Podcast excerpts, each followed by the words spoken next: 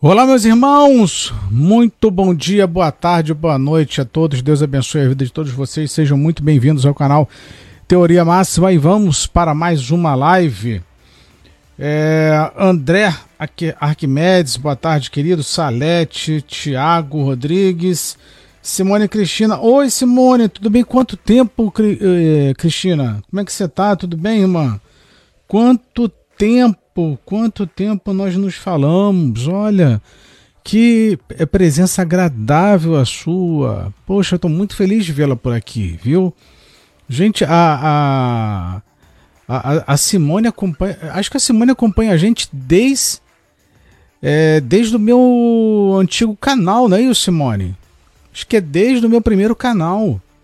Olha que bacana, que legal. O Thiago é aqui de Sergipe. Beleza, bacana. Vamos lá, meus irmãos. É... Nós temos aqui alguns alguns assuntos para tratar com os senhores. E, e é o seguinte, ali, aliás, o áudio tá legal para vocês? Vocês estão ouvindo direitinho? O áudio tá perfeito, tá legal, tá tudo tudo certinho? Como é que tá chegando para vocês? Tá bem, tá, tá ótimo. Valeu, Thiago. Show. Muito obrigado. É, o que nós vamos comentar aqui com os senhores é o seguinte: é sobre a crise do poder eclesiástico, que é o, o, o, o título que traz o tema dessa, dessa live. Crise, a crise no poder eclesiástico. É, essa, eu vou ler o texto aqui, ele é de uma matéria que saiu no, no site Gospel Prime e é assinado por David Matos, tá bom? Vamos lá, matéria bastante interessante, acredito que vai provocar é, reflexão. Como eu sempre falo para vocês, o objetivo aqui é de trazer reflexão, é de provocar reflexão. O objetivo é a gente pensar um pouquinho. Se não pensar, não, não tem graça, não faz sentido, não tem importância alguma. Se a finalidade é apenas de fazer imposição e dizer é, aquilo que, que vocês têm que aceitar, não faz sentido algum a gente estar presente aqui. Não faz sentido. Se o que nós trazemos, se o que falamos não provoca reflexão, não provoca discussão, melhor não, não falar absolutamente nada. Porque a, a, é, seria é, tão igual quanto o próprio sistema religioso, quanto os tempos, que não te ensina a pensar, mas te ensina a aceitar e a obedecer cegamente aquilo que é, é imposto lhes falado, certo? Então vamos lá. A crise de nosso tempo exige a reflexão quanto aos modelos de manutenção de poder. Muito mais do que um pregador, do que um conselheiro, ou mesmo do que um assistente social, o pastor é um líder que exerce o poder da liderança sobre o seu rebanho. Ah, se é grande a responsabilidade de um líder político que recebeu sua autoridade por meio do voto popular, quanto mais um líder eclesiástico do qual se acredita que recebeu sua autoridade de Deus. No entanto, o exercício do poder mudou muito nos, nos tempos atuais. A pós-modernidade trouxe mudanças em nossa sociedade, as quais estão abalando as bases até então firmadas acerca da liderança. Os novos tempos em que vivemos trouxeram uma cultura globalizada que vai além da economia, derruba fronteiras e cria um mundo novo, muito diferente do que, uh, está, é, do que estávamos acostumados. Esses novos tempos trouxeram à tona uma sociedade onde o estilo de vida está fundamentado no consumo, além de revoluções que estão destruindo as formas de manutenção da liderança.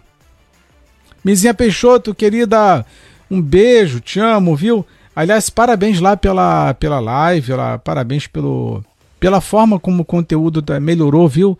Então eu estou muito feliz lá pelo, pelo resultado do, do equipamento. Parabéns, viu? Muito legal.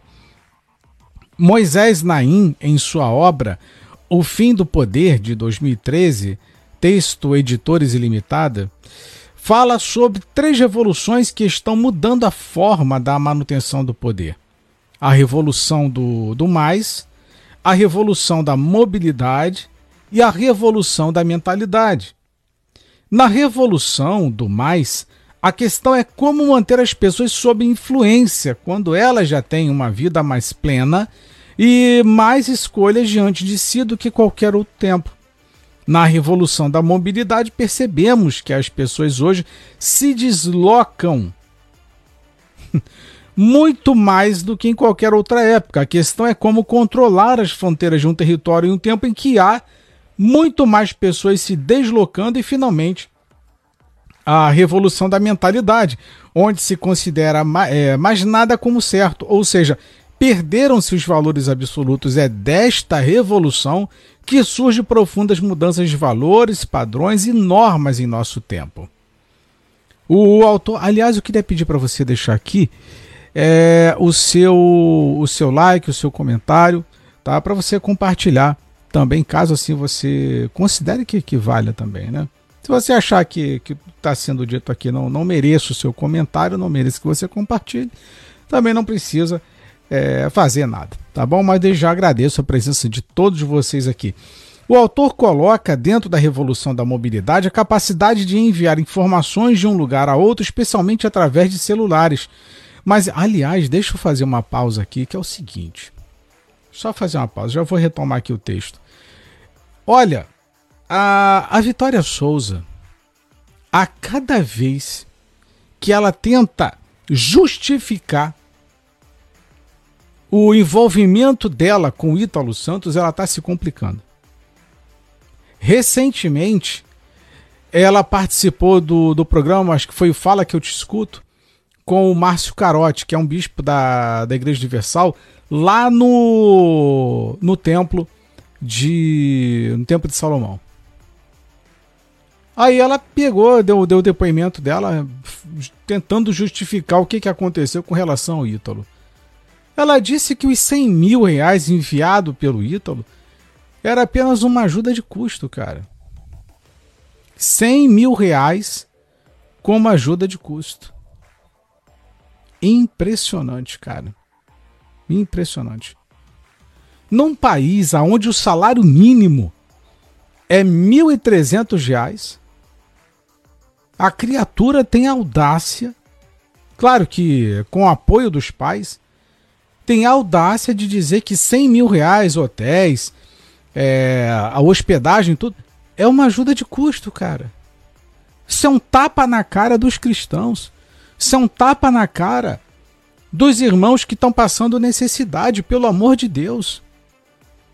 Pelo amor de Deus. O André comentou aqui, André, infelizmente não dá para agradar todo mundo, né? Não tem como.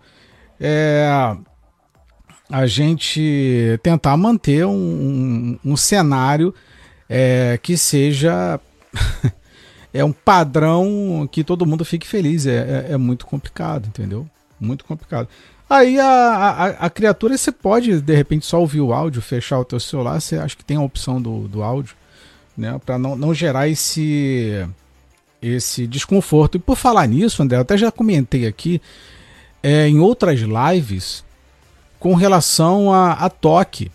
Tá? Eu, eu tenho, eu procuro, estava procurando manter o máximo de organização para aquelas pessoas que sofrem de toque não ter é, nenhum tipo de desconforto também é, em nossas lives. Tá? É, são coisas que a gente tem a preocupação, mas é, não tem muito o que fazer. Por exemplo, já há muitos anos é, eu havia feito uma análise sobre um dos cenários da rede do Globo Esporte que ele provocava é, o cenário de, da, do Globo Esporte provocava, era, esqueci o nome agora de uma, de uma, de uma reação, tá? Tripofobia. Tinha um cenário do Globo Esporte, eu acho que era Rio e São Paulo, mas no Rio eu sei que tinha. O cenário do Globo Esporte provocava tripofobia. Era uma coisa horrorosa e gerava muito incômodo mesmo o cenário da Globo. Muito incômodo.